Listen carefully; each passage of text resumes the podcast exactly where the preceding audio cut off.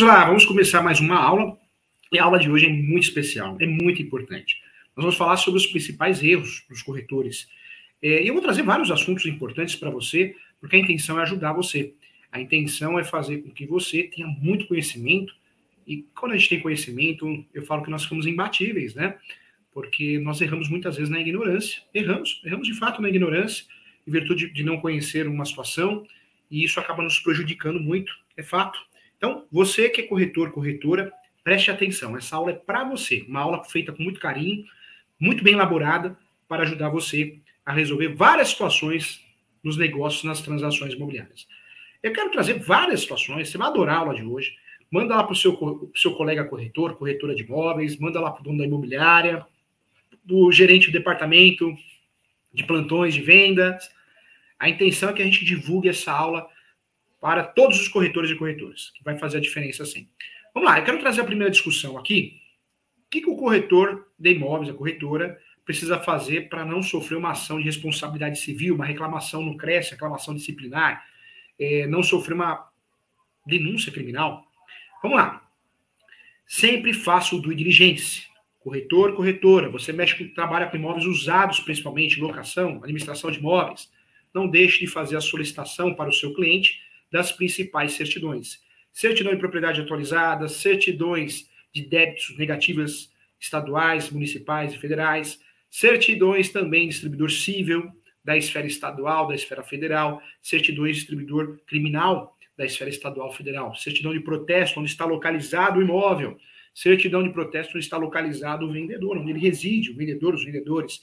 O due diligência, auditoria imobiliária, é implacável para você se defender amanhã ou depois, se você for processado através de uma ação de perdas e danos, responsabilidade civil. Você, corretor, corretora imobiliária, com esse due diligência, essa auditoria imobiliária bem feita, arquivada no seu HD, seu pendrive, na sua área de trabalho, pode ter certeza que você está protegido, né? Você tem uma linha, uma tese de defesa para evitar dor de cabeça, prejuízos talvez irreparáveis, tá? Então fica a dica aí para você. Vamos lá. O que, que, eu quero trazer também aqui? É, primeira situação é, que é objeto de confusão. Qual a diferença entre contrato de corretagem e autorização de venda, tá? já falei para você que o corretor, é, agora saindo um pouquinho dessa responsabilidade, a chamada responsabilidade civil, criminal, disciplinar, entrando numa outra esfera, né, na esfera que o próprio Cresce exige que você tenha um contrato para prestar o serviço, que é o chamado contrato de corretagem ou autorização de trabalho, autorização de venda. É, nós temos o contrato de corretagem, um contrato, inclusive, estipulado, previsto no Código Civil. Esse contrato, que é previsto no Código Civil, é, é o contrato do corretor de imóveis, da corretora, da imobiliária. Esse contrato, o ideal é que seja usado. Muitas vezes, o corretor, a corretora, a imobiliária tem receio em relação à utilização desse contrato e quer usar um contrato mais leve. Então, ou, utiliza autorização de venda ou declaração de vendas, que também é uma autorização. É claro que os nomes são diferentes, mas os efeitos são os mesmos. Esse contrato de corretagem ou essa autorização de venda te ajuda a cumprir o que é estabelecido pelas regras do CRES. Você precisa ter um documento que autorize você fazer a venda, a locação daquele imóvel, trabalhar em cima daquele imóvel. Isso é uma discussão disciplinar, mas te ajuda muito na hora que o cliente não paga os seus honorários, os seus devidos honorários, te ajuda muito a fazer uma ação de cobrança. Se esse documento é bem feito, assinado por duas testemunhas, nem cobrança você precisa fazer, que é um procedimento mais demorado, mais cansativo, você pode fazer uma ação, a chamada ação de execução, do procedimento de execução. Então, é importante você saber que a grande diferença é que o contrato de corretagem é mais completo, tem um título, né? A característica própria do serviço, a autorização é mais leve, mas os objetivos são os mesmos. Então, muito importante você ficar atento em relação a isso. O que, eu quero trazer para você também, que é importante, outra discussão, e você aprender muito aqui, você que é corretor e corretora de imóveis. Uma discussão que, que é uma discussão antiga, né? Muito antiga. Ah, professor Júlio, o corretor de imóveis tem direito a receber sua comissão quando o cliente desiste? eu vou trazer aqui a jurisprudência atualizadíssima, tá? A jurisprudência atualizada diz que sim, o corretor tem direito à comissão se não tiver culpa por desistência do negócio.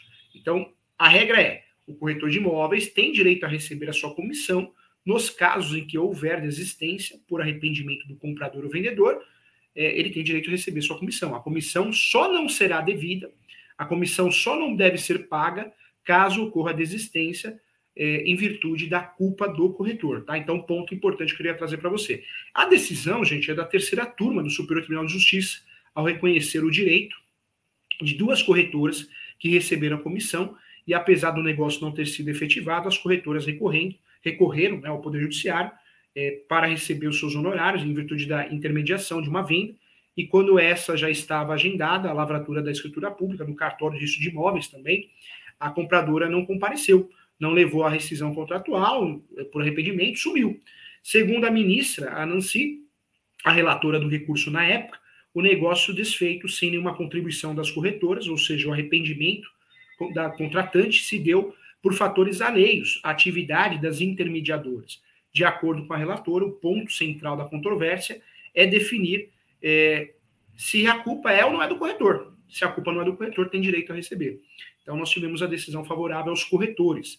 Para o efeito de tornar a devida remuneração, a que faz jus o corretor, a mediação deve, deve corresponder somente aos limites conclusivos do negócio, mediante acordo de vontade das partes, independente da execução do negócio em si, declarou a ministra. Tá?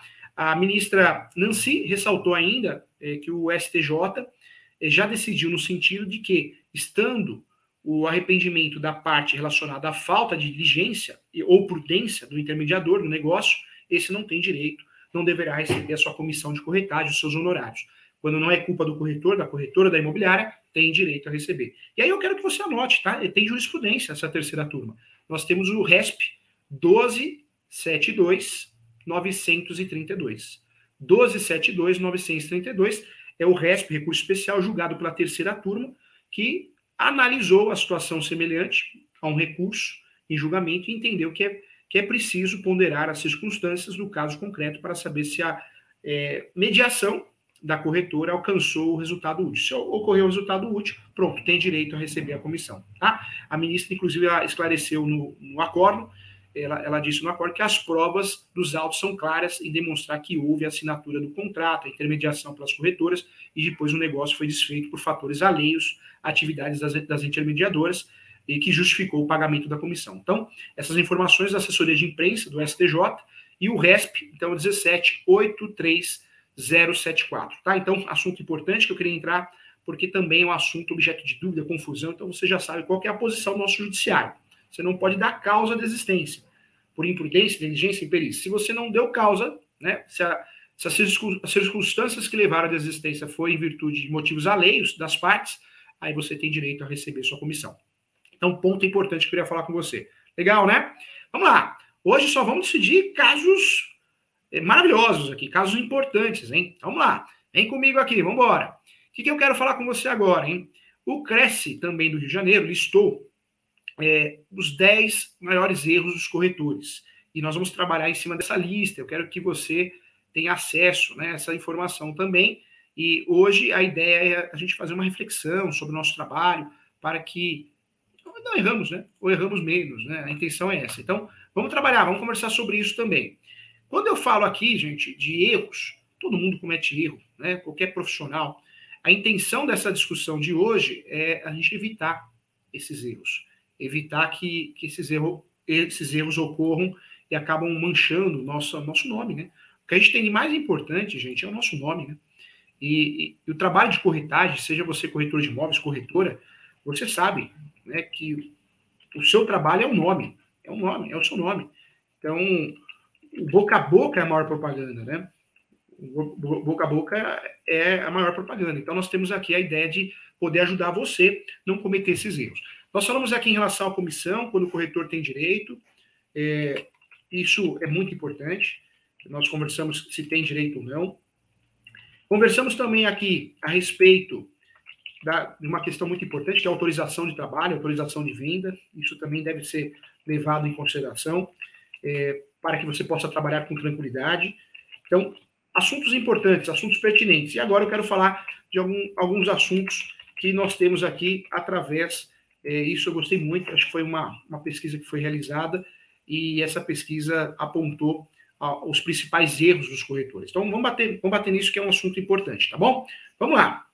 Então, tudo que a gente está falando aqui, gente, conhecimento em direito imobiliário, fazer o due diligence, né, fazer o due diligence, é, você estudar, aprofundar seus estudos, Tudo isso, claro, que vai, vai repetir muito nas suas vendas, nas suas locações. Quanto mais você conhece, mais confiança você passa para o seu cliente, com certeza mais destaque você vai ter como profissional, tá bom?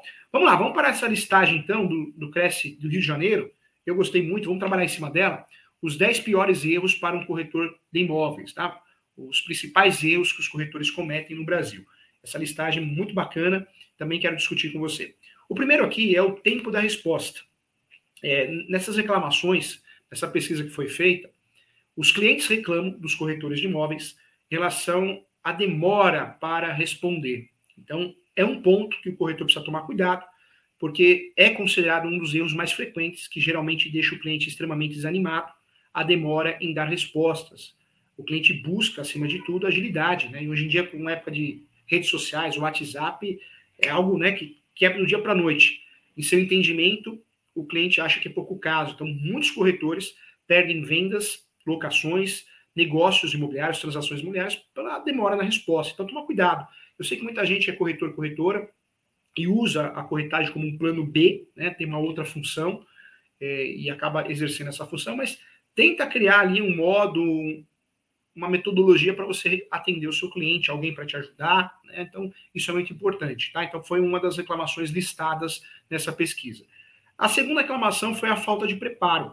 É, nessa pesquisa, muitas pessoas questionaram a falta de preparo dos, dos, corretores. Nós sabemos que tem faculdade de transações imobiliárias, tem curso técnico de transações imobiliárias, é, tem uma discussão se vai ser obrigatório ou não o, curso superior completo, mas independente disso, conhecimento prático, você tem que buscar, né, você tem que estudar, conhecimento prático é importante, conhecer o direito, direito imobiliário, direito registral, direito notarial, que é uma certidão, que é registro, registro é transmissão, averbação são informações Contratos imobiliários, compra e venda, pagamento à vista, promessa, estou comprando uma expectativa de direito, compromisso, estou comprando algo, mas estou pagando parcelado, Sessão de direitos possessórios, estou comprando e vendendo um imóvel irregular. Então, é muito importante conhecer contratos, o sistema no cartório, o que é registro, o que é averbação, o que é uma certidão de propriedade, seja matrícula, a partir de 73, Lei 6.015, ou antes de 73, Lei 6.015, a transcrição, área maior, esses termos são importantes. O que é usufruto, doação, testamento,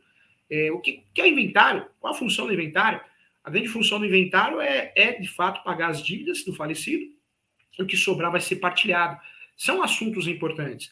O corretor não recebeu sua comissão, seus honorários, o que, que ele pode fazer? Ele pode fazer uma ação de cobrança. Se ele tem um contrato de corretagem, uma autorização de trabalho, ou um contrato de compromisso com o venda, ou um contrato preliminar com uma cláusula de serviço de corretagem, ele pode executar pode fazer a execução da cláusula, a execução do contrato, se tem duas testemunhas, é um procedimento muito mais rápido. Se não tem a possibilidade de executar, porque não tem duas testemunhas, não tem o contrato, talvez pode trabalhar com uma ação, a chamada ação monitória, que é uma ação que eu vou buscar o reconhecimento do judiciário da existência de uma dívida. Então, nós temos três ações que o corretor pode fazer contra o seu cliente para receber os seus honorários: ação de cobrança, procedimento mais demorado, procedimento comum, ação de execução rápida, série, procedimento de execução muito rápido, e o terceiro, quando não tem um contrato de corretagem, eu não tenho, eu posso usar ação monitória, com base em documentos escritos, WhatsApp, e-mails. Né? Então, isso é importante. Então, uma das maiores reclamações é a falta de preparo. Eu já falei que o bom corretor, a boa corretora, a boa imobiliária atualizada, não faz mais proposta aceite. O que, que a corretora e o corretor faz? Atualizado, estudioso, a imobiliária que tem um departamento jurídico ou é estudiosa em relação ao direito imobiliário, aos avanços, faz um contrato preliminar, que é o contrato para fechar um negócio, já inclui uma cláusula de corretagem lá dentro, você já se protege se não tem esse contrato de, de, de corretagem assinado autorização de trabalho. Então, cuidado, essa proposta aceita a gente não usa mais. O contrato preliminar é o primeiro contrato sempre vai vir um segundo contrato, contrato definitivo.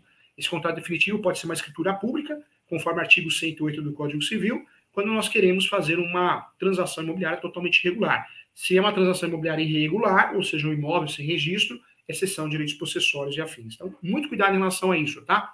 A falta de preparo, ou quando o corretor, a corretora não consegue responder às dúvidas do cliente, é um dos erros mais frustrantes para o cliente, que na maioria das vezes procura pelo corretor em busca de informações detalhadas, conhecimento, procura que o corretor seja um conhecedor, um consultor sobre negócios transações imobiliárias. Então, quando o corretor gagueja, né, o corretor, a corretora, traz informações confusas, erradas, pode ter certeza que você vai queimar o seu nome, a sua imagem, a sua imobiliária. E essa foi uma das reclamações dentro dessa pesquisa dentro do site da, da, do Cresce do Rio de Janeiro. Muito legal, muito bacana, muito bem lembrado. Tem que estudar, hein? Tem que estudar. Vamos lá. Mais uma reclamação também, né, que foi feita, o, mais um erro do corretor, é, o erro chato, né? É, também nessa pesquisa foi levantado que o, ninguém gosta daquele vendedor que liga todos os dias ou várias vezes por dia e o corretor deve estar presente à disposição do cliente quando quiser, é, tem que estar lá, mas ligar o, o tempo todo, além de aparecer que, é, ou demonstrar que está desesperado para fechar o negócio, também cansa o comprador e pode acabar desistindo do negócio. Foi uma das reclamações feitas nessa pesquisa. Muito cuidado, muita atenção em relação a isso. É, a próxima, né, a quarta reclamação é, dos principais erros dos corretores de imóveis no Brasil, que a pesquisa levantou, é a chamada Síndrome de Gabriela. É, quem fala muito bem sobre isso é o Leandro Carnal, né? Eu nasci assim, eu cresci assim, Gabriela, né? E é verdade, né? Ah, não precisa estudar, eu trabalho assim. Eu só trabalho com propósito de aceite. Ah, eu não faço contrato nenhum, não precisa.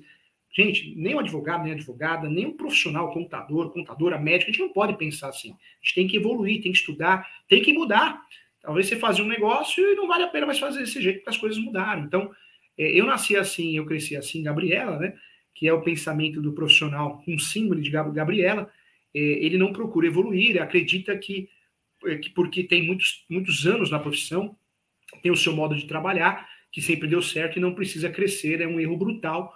O mundo muda todos os dias, é uma dinâmica constante, por isso adaptar-se é necessário, inovar sempre é necessário. Tá? Eu volto a falar, hoje não é mais usado proposta de aceite, hoje é usado contrato preliminar, é, hoje é usado drone, muitas vezes tem vários corretores têm canal no YouTube com drones que mostram a propriedade rural, a propriedade comercial. Então mudou, as coisas mudaram. O corretor tem que ter um site e a gente tem que acompanhar.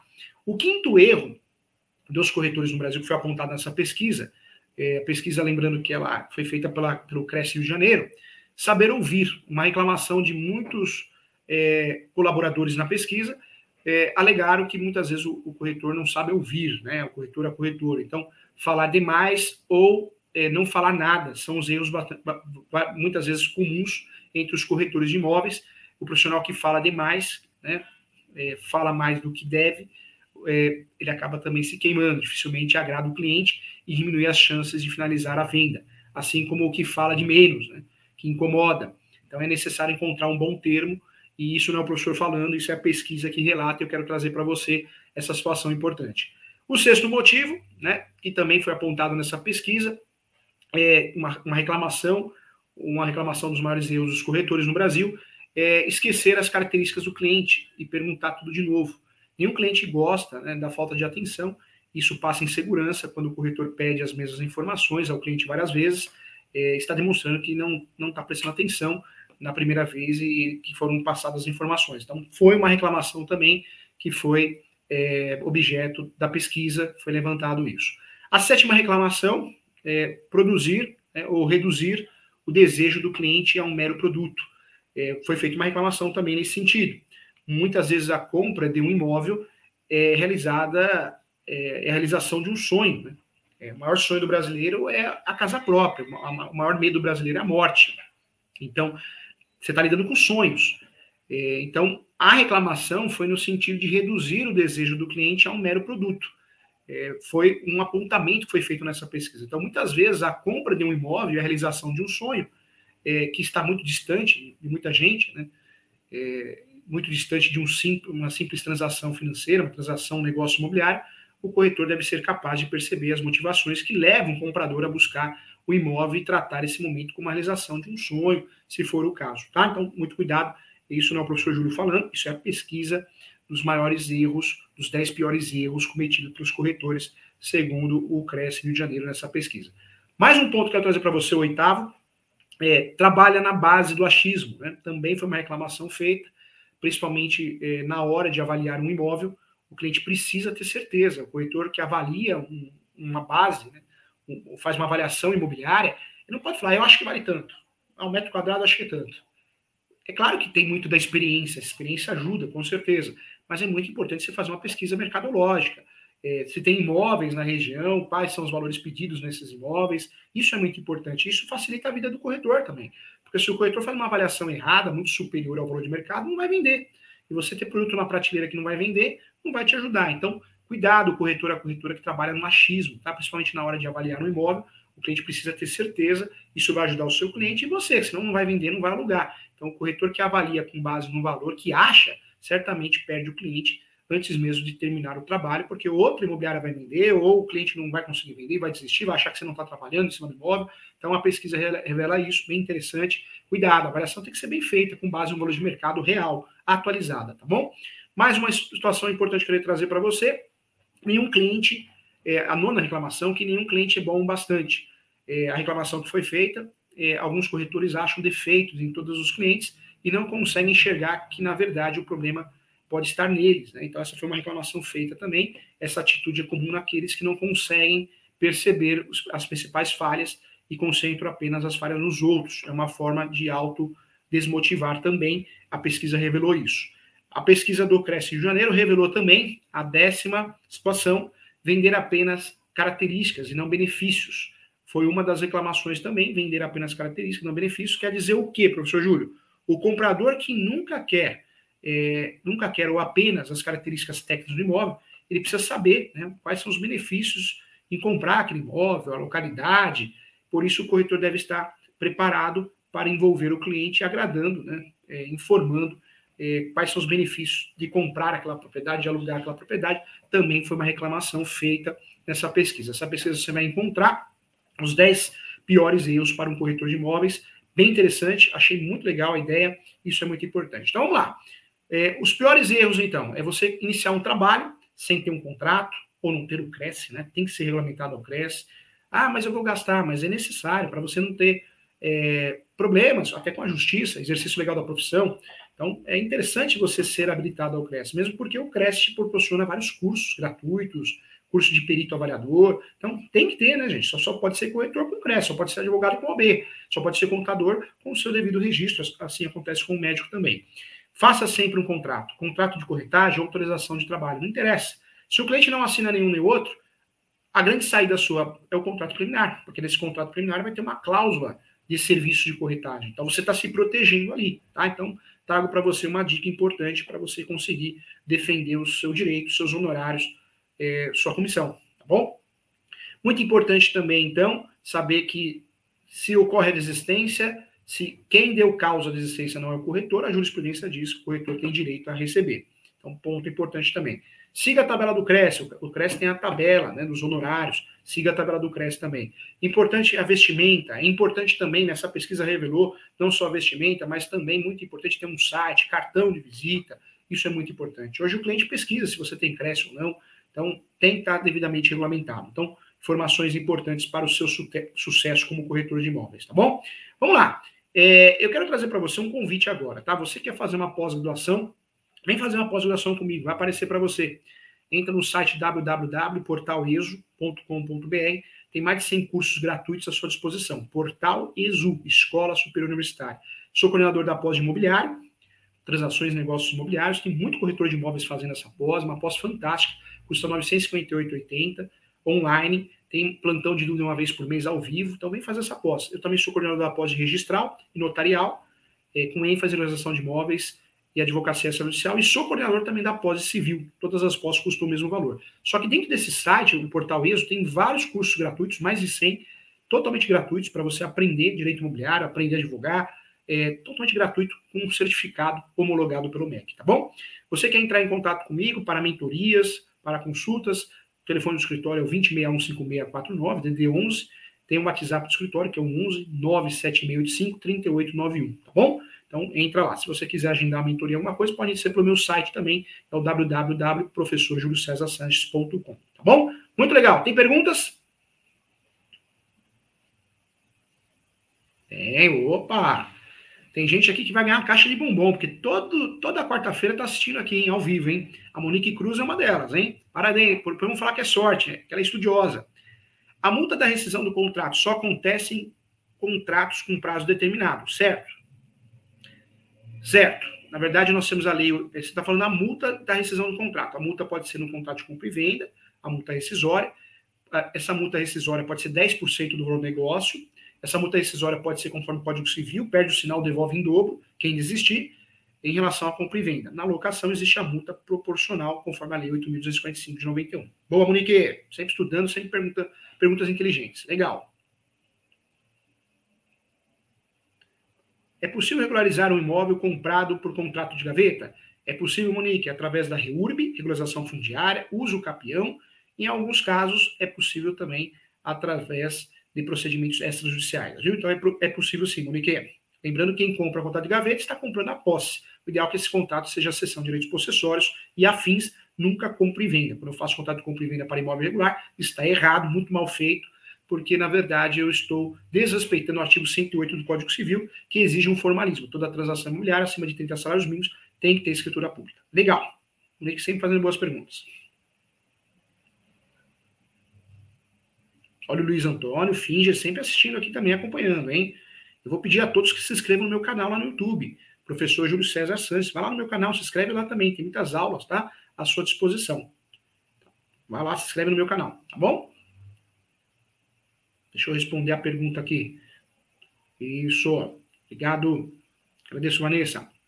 Luiz Antônio Finge. Bom dia, professor. Bom dia a todos. Imóvel matriculado, onde consta gravame de uso capião, judicial.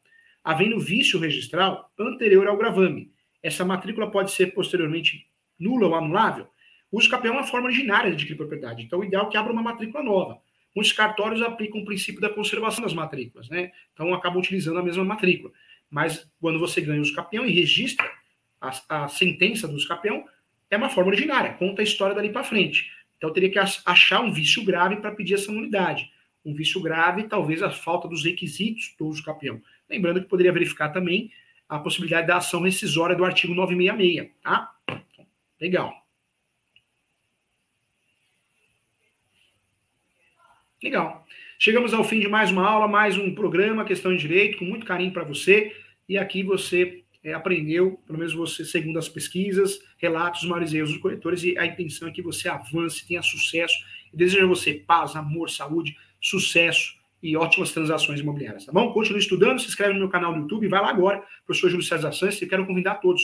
Saindo daqui, eu vou fazer às 10h45 bate-papo com o professor Cadu, comunicação com o cliente. É muito legal, tem vários temas bacanas, também é um bate-papo ao vivo. Sai daqui e vai para lá, tá bom? Vai lá no canal do professor Júlio César Sanches. Você acha no YouTube, se inscreve no canal, toca no sininho também. Muito obrigado, agradeço a todos. Vem fazer minha pós, vem fazer meus cursos. Tchau, gente.